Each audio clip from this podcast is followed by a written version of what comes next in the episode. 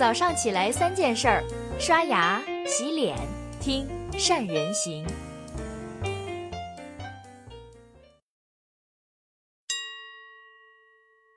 大家好，我是善人。最近啊，公司在搞办公室的清洁整理，在浩浩荡荡的排着队伍扔垃圾的人群当中，有位小伙子抱着一箱东西引起了我的注意。我仔细一看，那是一箱没喝过、花花绿绿、什么牌子都有的纸包的饮料。我就问：“哎，小家伙，这些饮料你都没喝过就扔掉？”小家伙红着脸说：“单老师，这些个饮料……”都是点外卖的时候送的，杂牌子又不好喝，放在办公室也占空间，还不如把它扔了。他这一说，让我想到了一件事，那就是在很多时候，我们企业做活动、做促销，送出去的赠品，是不是十有八九都成了废品了呢？其实，很多中小企业在做赠品活动的时候，基本上都是在做一件事，叫花钱买差评。为什么这么说呢？一来是廉价的赠品。很难形成价值感。二来呢，容易让顾客产生廉价感，反而降低了他们的期待值。这也就是说，你给了赠品，消费者还是不领情的主要原因。可能有人会说：“哎，白送东西都没人要，那这个活动还要不要做呢？”其实不然。现在我们说到赠品营销，大多数会觉得这是说 to C 的一般消费品、生活用品营销的企业才能去做的吗？我们那些 to B 企业是不是可以也来做这件事，可以凑个热闹呢？实际上，真品营销作为一个古老而且广泛应用的营销的手段，即使放到今天，也知道我们大部分的传统企业管理是 to B 还是 to C，都可以去尝试尝试的。我想今天呢，会从真品营销对传统企业的好处，真品怎么样去做定制，才能帮助我们完成想要的商业目的。以及如何促进成交率这三个方面，给大家说道说道我们的一些研究。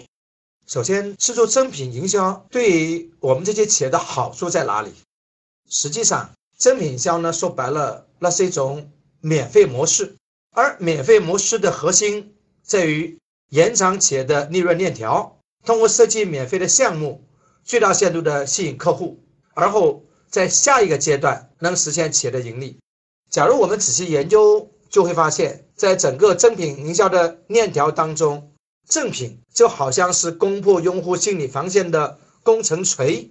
通过这个锤子打出的口子，我们后面的士兵们才能进城，才能拿下这场营销战争。所以呢，你要想把这条利润链条把它盘活，你就需要持续不断的去研究你的这个攻城锤，让它能够又快又准又狠的凿穿。用户的心理防线。那么，在铸锤的过程当中，有哪些该注意的事项呢？实际上，我们很多传统企业在做正品营销的时候，很容易就陷入到送完即止的毫无目的的状态。也就是说，东西我已经送了，数据我也有了，然后就没有然后了。所以在我们做正品营销的时候，一定要先搞清楚一件事，那就是我们要根据不同的商业目的。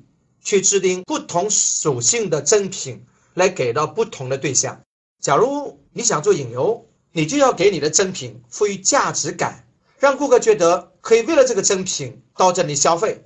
比如有一家花店，因为可以通过自己的网站能够得到电话人的访问的路径、访问时间等等的信息，所以呢，他们会按照用户的行为自动生成一封信，放在给赠送者的鲜花里面一起送过去。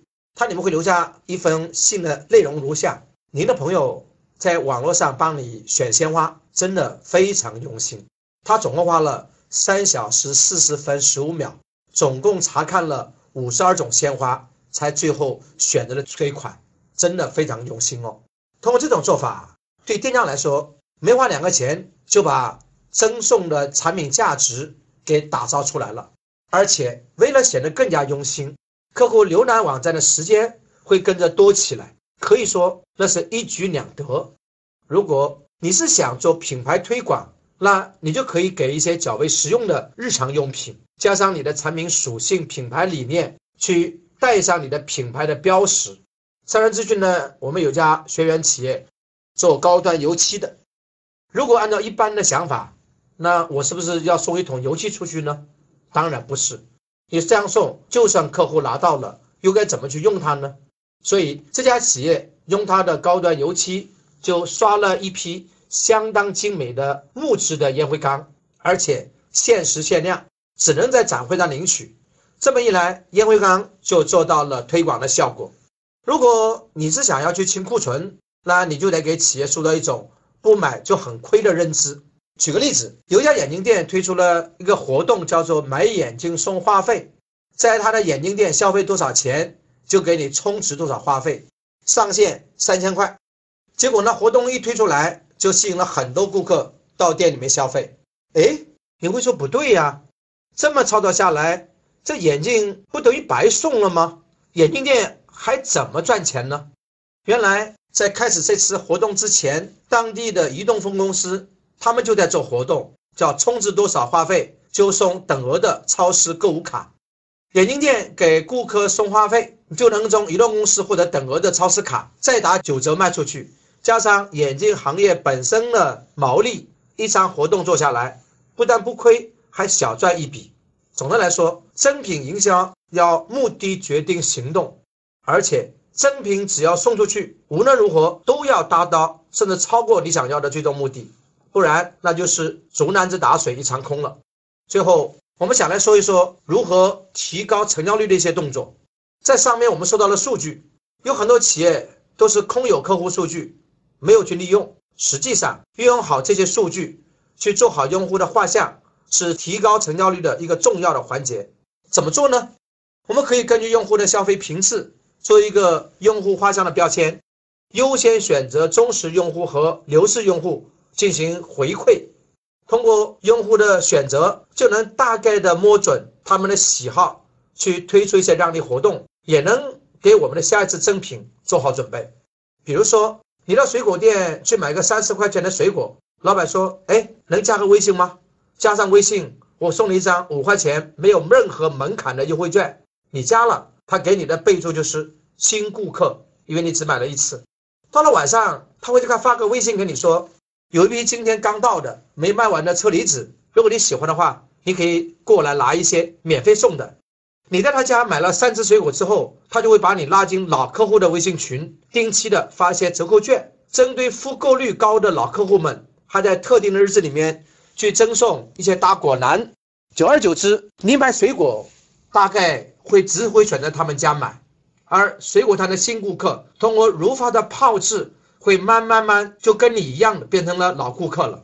总的来说，要想做好一场真品营销，不要老想着去打击天下，而是在成本可控的情况之下，有目的求回报，去给少数顾客，尤其是忠实用户和流失用户去服务，把好钢要用在刀刃上，你的真品成为打穿客户心理防线的工程锤，你的军队才能进城，你的营销战争才能成功。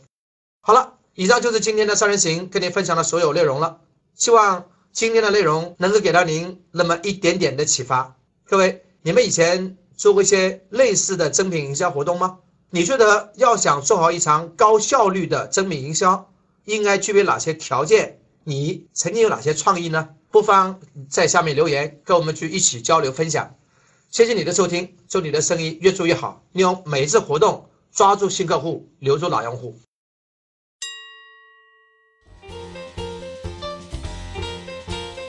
关注善人行微信公众号，每天早上六点三十分，咱们不听不散。